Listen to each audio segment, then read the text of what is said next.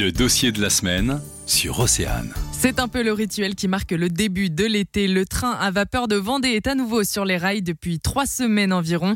Mais l'attraction la plus courue, elle, est souvent complète six mois à un an à l'avance.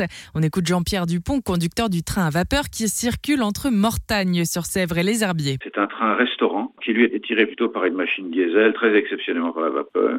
Ce train est composé de voitures authentiques de la compagnie internationale des wagons-lits que nous avons restaurées et dans lesquelles figurent des marqueteries d'origine. C'est des, voitures de luxe euh, qui sont euh, toutes extrêmement belles et qui permettent de se dépayser, de revivre un petit peu l'atmosphère des ce qu'on pourrait appeler les trains paquebots de l'entre-deux-guerres en prenant un repas à bord. Si vous souhaitez monter dans le train-restaurant, les réservations risquent d'être compliquées. C'est vrai que c'est souvent euh, complet longtemps à l'avance. D'autant que cette année, nous devons accueillir à bord les réservations décalées de l'année dernière et décalées de ce début d'année. En revanche, pour le train à vapeur, il reste des places.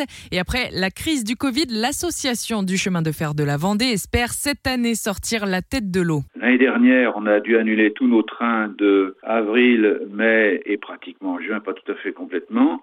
Puis les derniers trains en octobre. Et cette année, rebelote, on a dû annuler tous les trains de avril, et début juin. Pour être tout à fait honnête, je dois dire que cette année, on a pu être euh, aidé très modestement par rapport aux, pertes. Enfin, on a quand même été un petit peu aidé par le Fonds de solidarité Covid qui nous a été accordé au mois de mars, avril et mai. L'association du chemin de fer de Vendée tient également à souligner le travail très important des bénévoles.